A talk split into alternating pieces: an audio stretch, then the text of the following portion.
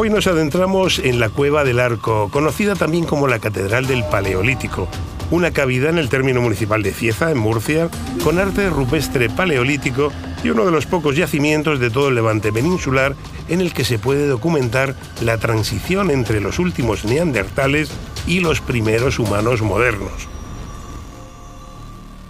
Hola, soy Paco Nadal y esto es Diario de a bordo Grandes Expediciones, un podcast original de National Geographic. Ojalá mucha gente se una a esta gran expedición y nos ayude a preservar nuestro planeta y nuestro futuro, porque otro planeta es posible. Me acompañan hoy en esta aventura María José Rubio, nuestra exploradora e historiadora. Hola María José, ¿qué tal? Hola Paco, encantada de estar aquí. Un placer tenerte aquí como siempre. Y hoy Ignacio Martín Lerma, profesor de prehistoria de la Universidad de Murcia, arqueólogo, divulgador y director de las excavaciones en la Cueva del Arco. ¿Qué tal Ignacio? Bienvenido al programa. Muchísimas gracias y un placer estar con vosotros. Si tienes el valor y curiosidad necesarios, únete a nuestra tripulación. Contaremos con la mejor brújula, las anotaciones que los exploradores han dejado en sus diarios de a bordo y que nos harán viajar al pasado, hasta Tierra Virgen. Bienvenidos a Diario de a bordo, grandes expediciones. Y recuerda que también puedes disfrutar de más historias de exploración y aventura en el canal National Geographic y en Disney Plus.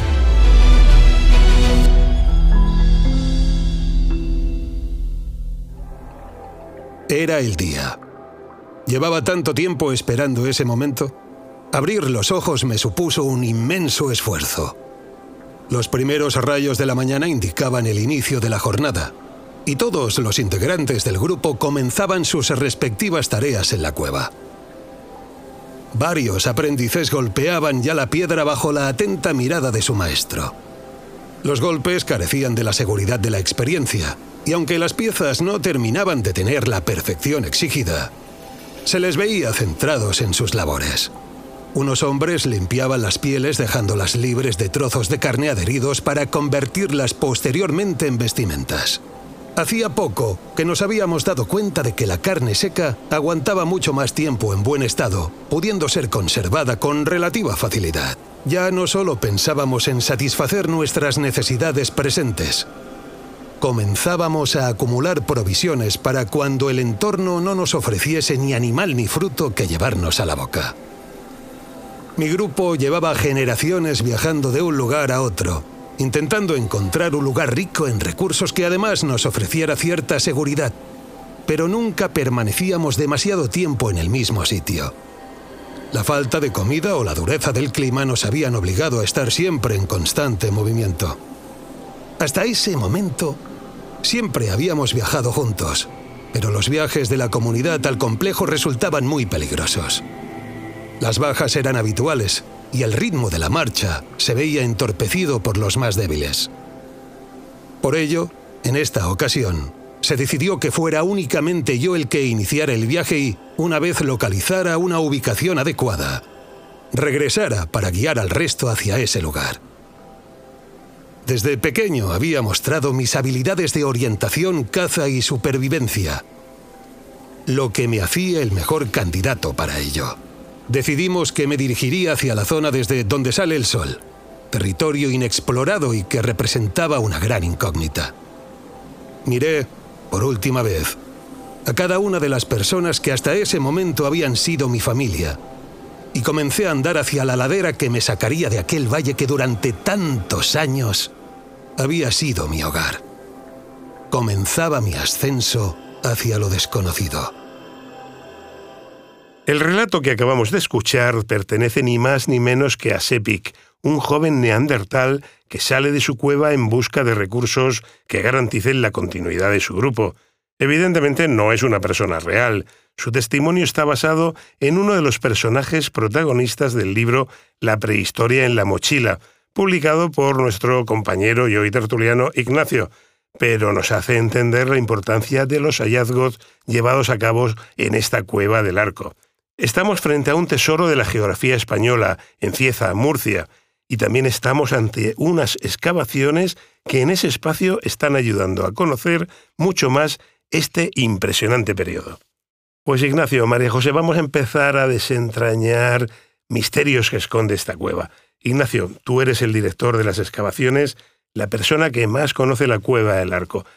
Mm, cuéntanos, vamos a intentar entender la importancia de los hallazgos en esta cueva. Pues la Cueva del Arco es un, enclave fundamental ¿no? para entender el, paleolítico del sur de la, península ibérica, por varias razones. Eh, primero porque se trata de un lugar pues, que ha sido ocupado a lo largo de más de 50.000 años. ¿eh? Eso nos, está dando un dato fundamental porque ha sido eh, un sitio recurrido a lo largo de toda la prehistoria, desde el neolítico hasta los neandertales. Y luego mm, es importante decir que esta secuencia pues, nos ha brindado hallazgos importantísimos como pinturas rupestres del Paleolítico Superior o herramientas de los neandertales o esa transición cultural que hubo entre los neandertales y los humanos modernos. María José, porque el periodo paleolítico es mucho más importante de lo que el común de los mortales pueda pensar, ¿no? Pues sí, Paco, porque el paleolítico nos permite conocer sobre todo toda la transición de los homínidos hasta llegar al Homo sapiens, que somos nosotros mismos, ¿no? Con lo cual es un periodo fundamental de la historia de la humanidad. Hay paleolítico, hay neandertales. Eh, para quien no lo conozca, puede pensar que todo es lo mismo, pero hay cientos, miles de años entre unos y otros.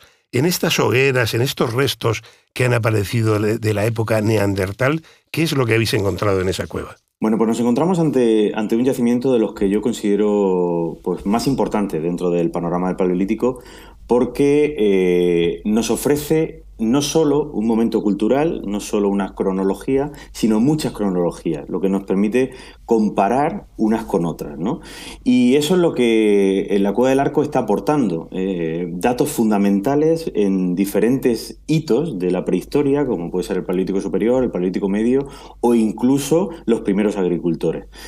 Eh, en claves como este hay muy pocos. Hay muy pocos donde tengamos arte rupestre y donde tengamos eh, vestigios arqueológicos. Por lo cual es un cóctel molotov perfecto para poder entender cómo fuimos y cómo fueron nuestros ancestros. Por ejemplo, sé que aparece una línea de hogueras, detrás restos de animales. Eso para un arqueólogo como tú, para un experto, ¿qué le está diciendo? Esa fotografía de hace cientos de miles de años, ¿qué te está contando? Pues nos está abriendo una ventana al pasado.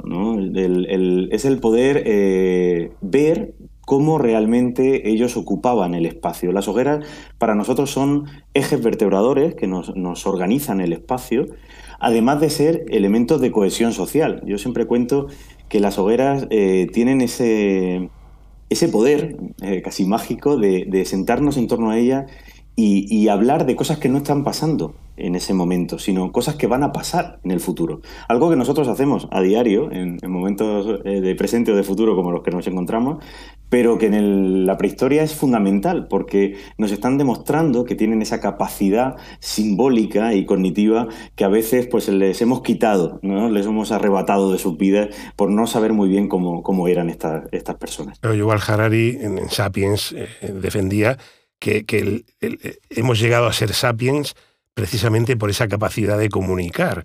Y, yo me imagino eh, esa cueva llena de neandertales en las que se van estableciendo mitos, se van estableciendo historias, se van contando cosas más allá de, del, presente, ¿no? Y que, según Harari es lo que nos ha hecho sapiens. Ahí hay una parte de esa demostración, de, esa, de ese link, ese nexo entre el neandertal ¿Y el Sapiens? Exactamente, porque además, eh, como bien cuenta Harari en su, en su saga de, libros, somos tecnología, ¿no? Y, la tecnología nos está indicando, nos está ayudando a saber cómo funcionaban sus mentes. Eh, en otros periodos de, de, la historia tenemos la suerte de, contar con, documentación escrita que nos permite ayudarnos a saber más y a contextualizar los objetos que podemos encontrar en las excavaciones arqueológicas. Pero en la prehistoria tenemos ese hándicap, ¿no? tenemos ese problema que, es eh, encontrarnos con piezas que no sabemos bien para qué sirvieron. Por lo cual, pues tenemos que actuar como detectives del pasado, saber preguntarle el máximo de cosas a, a esas piedras y poder obtener el máximo de información. ¿no? Yo por eso me dedico, por ejemplo, a una cosa que se llama traciología, que es eh, mirarlas al microscopio, las herramientas, y saber para qué funcionaron, porque nos está permitiendo realmente abrir esa ventana al pasado que mencionabas hace un momento y, poder visualizarlos haciendo actividades concretas, que es el sueño de todo arqueólogo que se dedica al paleolítico. yo, me los imagino con esas herramientas de sílex, despiezando los animales, deshuesándolos, separando la carne para el alimento, la piel para protegerse del frío, los huesos como instrumentos, como avalorios, pero me consta que aparte de las típicas herramientas de sílex, que quizás sea los hallazgos más comunes en este tipo de cuevas habitadas, habéis encontrado también otros elementos allí, ¿no? Otras piezas que no son las típicas puntas de, flecha o de cuchillos de sílex. Exactamente. Eh, una de las cosas más importantes de la, de cueva del arco es que tenemos eh, algo que es un poco inusual en este tipo de, yacimientos. Eh, nos trasladamos a la prehistoria y, se, oía al principio de, este podcast, ¿no? ese, ese, grupo tallando piedra, ¿no? Ese ruido y ese sonido que fue tan característico seguro en, el tiempo paleolítico. Eh, eso genera muchos vestigios, muchos restos de talla, muchos trocitos de piedra para que nos entendamos, que nos están hablando de eh, en ese lugar hubo talleres líticos. Pues mira, eso que es lo común de encontrar en cuevas de estas cronologías, en la cueva del arco no ocurre. Tenemos algún vestigio de que ha habido talla, pero la mayoría de herramientas que encontramos están solas. O sea, es simplemente la herramienta con, por ejemplo, acompañada de la fauna que pudieron consumir o que pudieron trabajar con ella. ¿Y eso qué significa? Pues eso significa algo muy importante y es que están yendo a ese lugar con las piezas ya fabricadas a realizar actividades concretas. O sea, no es un lugar de paso en el que tallan y, efectúan actividades cotidianas, sino que ellos cogen esas herramientas y se las llevan, sabemos que son de otros sitios porque la materia prima, el SILE, pertenece a lugares muy lejanos, y las llevan a ese lugar para hacer actividades que todavía no sabemos bien, estamos en proceso de estudio, pero que claramente las diferencian y las distinguen de otras cavidades. Además, María José, es que son hallazgos en muy buen estado de conservación. Sí, la cueva del arco tiene dos grandes grupos de hallazgos. Uno son las herramientas que nos remiten al neandertal, herramientas de sílex, eh, sobre todo raederas y herramientas, como tú bien has dicho, cortantes para separar la piel y la carne de los huesos y sobre todo buscar el tuétano, que era el, alimento más preciado para, los neandertales. Y luego hay otro grupo interesantísimo de, de hallazgos que son las pinturas rupestres, que son las únicas que se han encontrado en Murcia, como bien explica Ignacio, y son interesantísimas porque eh, aparecen, por ejemplo, las primeras o las únicas cabezas de cabra que aparecen no de perfil, sino de forma frontal, es decir, que es algo absolutamente original. Y luego hay cabezas de caballos, hay una cabeza de cierva, todas ellas pintadas de manera lineal y no cree de una, de una, gran belleza. De hecho, estas pinturas, que, que, son ya del Homo sapiens, es decir, del Paleolítico superior, son los primeros restos que llamaron la atención de esta cueva. ¿eh? Y a partir de ahí fue cuando, especialmente nuestro invitado, pues llamó la, la atención sobre que ahí seguramente habría, habría que buscar mucho más. ¿no? Ahí, había algo. Eso es. Fue lo que llamó la atención para haber podido luego realizar estas excavaciones que son tremendamente interesantes.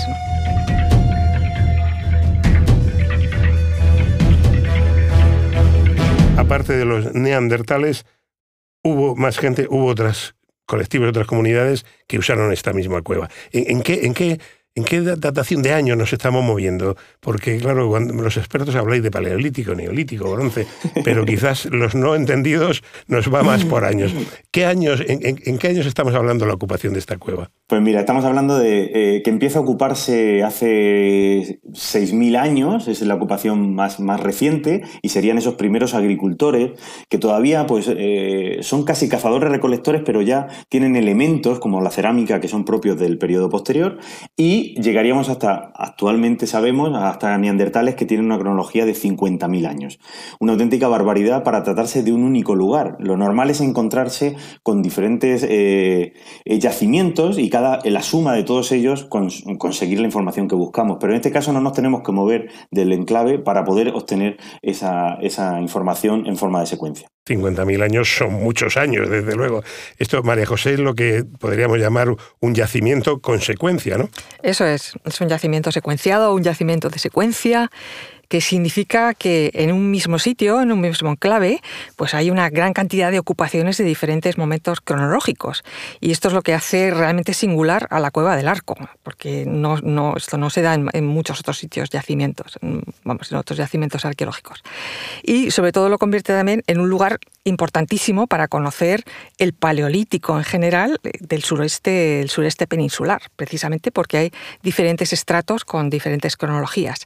Y esto es lo que coloca además también a Cieza, en la región, eh, el lugar murciano de Cieza, en, en el panorama europeo de la prehistoria, eh, porque por su abundante documentación.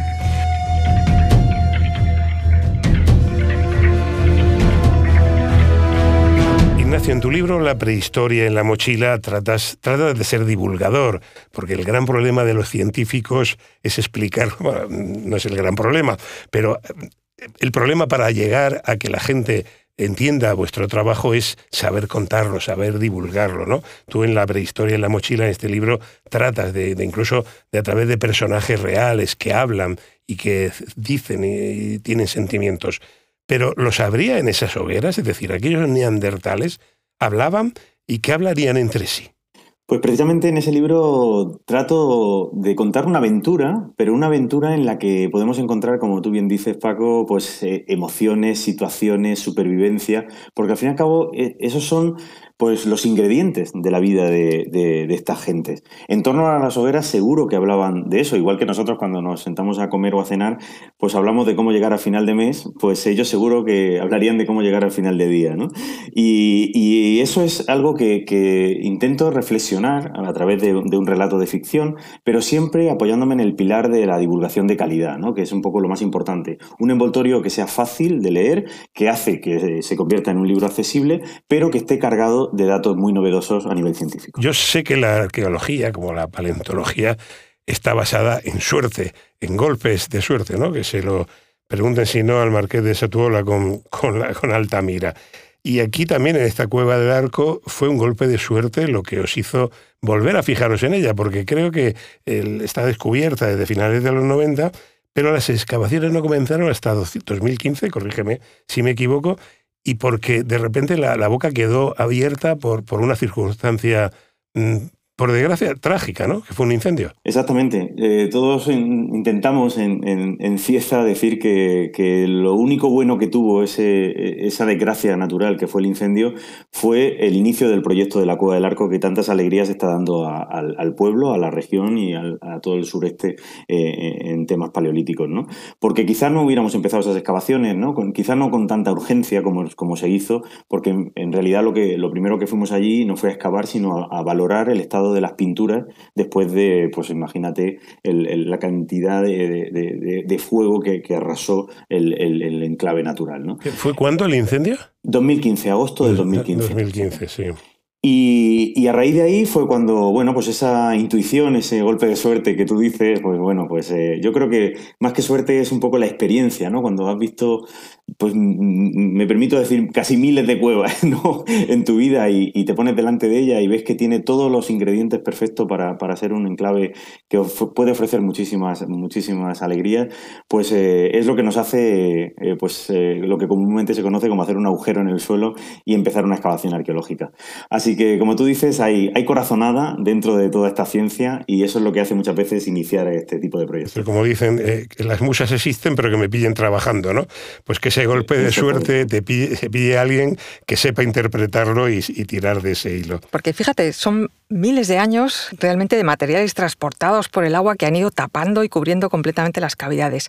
Y yo te he escuchado, Ignacio, que han aparecido pues herramientas, hogares, huesos de fauna, pero ¿qué más? ¿Qué más podéis encontrar allí? ¿Qué esperáis encontrar allí? Pues una de las cosas que a mí más me llama la atención, porque yo creo que es una de las grandes incógnitas dentro de estas etapas más remotas, es el tema del simbolismo, el, tema de, de, de, del lenguaje. ¿no? El lenguaje no hablo del articulado, sino del lenguaje corporal o de adornos colgantes, ¿no? eso que tanto se estudia en etnoarqueología y que habéis tratado vosotros ya en otros, en otros espacios. Pues precisamente eh, en la Cueva del Arco hemos encontrado ya bastantes eh, adornos realizados en concha que nos están hablando de, de, esa decoración corporal eh, en épocas muy, muy tempranas. Es interesantísimo abordar este tipo de cuestiones porque muchas veces, como ya está pasando aquí, eh, hablamos siempre de los objetos que funcionan, los objetos que sirven para algo. Pero los objetos que nos sirven, que no quiere decir que sea algo peyorativo, son a, para mí todavía más importantes porque nos están hablando de esa gente. Esto también se puede llevar al arte. Hemos encontrado arte paleolítico del humano moderno, del sapien. Pero quién sabe si encontramos arte neandertal, algo que ahora mismo pues, eh, está generando una gran controversia porque sabíamos que, que esto era casi una, entelequia, ¿no? Decir que, que, los, eh, que, los, neandertales pintaban y actualmente sabemos que es totalmente posible. Y la Cueva del Arco tiene eh, pues todos los, ingredientes para que pueda ocurrir un hallazgo de estas características. Sería, vamos, para un arqueólogo como que te toque la lotería, ¿no? El, vamos, el, gordo de Navidad y el del niño seguido si encontráis eso. Exactamente. Yo siempre digo que la Cueva del Arco no es que nos toque la lotería, sino que allí está el puesto de lotería. Muy bien. Pues eh, Ignacio, vamos, desde luego si encontráis arte rupestre hecho por neandertales sería algo fascinante, pero no sé, a lo mejor incluso en esta cueva del arco encontráis el, link, el nexo de unión, la demostración de que neandertales y sapiens no solo convivieron, sino que se mezclaron. ¿Se podría llegar a, encontrar esto aquí? Podría ser, porque como hemos dicho, Cueva del Arco tiene, tiene unas características muy especiales para que se encuentre un enterramiento. Lo importante de esto yo creo que es lo, bonito que está siendo eh, eh, revisitar y reestudiar el término y el concepto neandertal. ¿no? Neandertal, mm, Paco, tú lo sabes, que se ha utilizado y se sigue utilizando, por desgracia, casi como insulto, ¿no? como, algo peyorativo. Como, que eran poco menos que, que tontos, vamos, que apenas, sabían ni, ni, ni, gesticular ni hablar, sí. Y actualmente, por, ya por las cosas que estamos hablando, pues sabemos que no son tan diferentes a nosotros, que somos nosotros, los, los, sapiens, los que hemos intentado tildarlos de, de, tontos para que nosotros seamos siempre el ombligo del mundo, cuando no, no es así. Entonces, este tipo de yacimientos, eh, con cuestiones como la que hemos hablado del simbolismo, nos están haciendo demostrar que los neandertales son nuestros ancestros, no son una rama del árbol evolutivo que se separa de nosotros, sino que realmente estamos ante nuestra propia historia. De hecho, sabemos por genética que tanto tú, Paco, como María José, como yo, como todos nuestros oyentes, tenemos entre un 2 y un 4% de ADN neandertal. Por lo cual, dejemos de insultarnos con esa palabra porque eh, estamos haciendo algo muy incorrecto que llamarnos eh, como se llamaban a nuestros propios ancestros. Pues sí, hombre, yo a veces conduciendo creo que me he cruzado con alguno que tenía bastante más de ese 2 o 4%, pero no de neandertal, sino de cromañón. Eh, por lo menos, o de Homo ergaster, diría yo, alguno viéndoles cómo conducen. Bueno, pues Ignacio Martín Lerma, mm, me parece interesantísimo, podría pasar horas hablando contigo de esto Creo que los arqueólogos sois detectives eh, de, detectives de, la, minucia, de lo pequeño, juntando piececitas podéis llegar a componer una foto de hace 50.000 años y eso me parece un trabajo fascinante. Más allá de las aventuras de Indiana Jones, creo que sois trabajadores pacientes, detectives exhaustivos y podéis llegar a encontrar respuestas a nuestro pasado en eso, en trocitos de piedra que aparecen en una cueva de Murcia. Ignacio, muchísimas gracias por haber estado con nosotros. Aquí te despedimos. Muchísimas gracias por, por haberme invitado a esta aventura con vosotros. Y María José, aquí te despido también, pero contigo es un hasta, hasta el siguiente podcast. Eso es, hasta prontito Ignacio y, y tú y yo Paco nos seguimos viendo, claro que sí. Muy pronto. Y te esperamos también a ti en un nuevo capítulo de Diario de a Bordo, Grandes Expediciones y recuerda que también puedes encontrar más historias de exploraciones y aventuras en el canal National Geographic y en Disney Plus.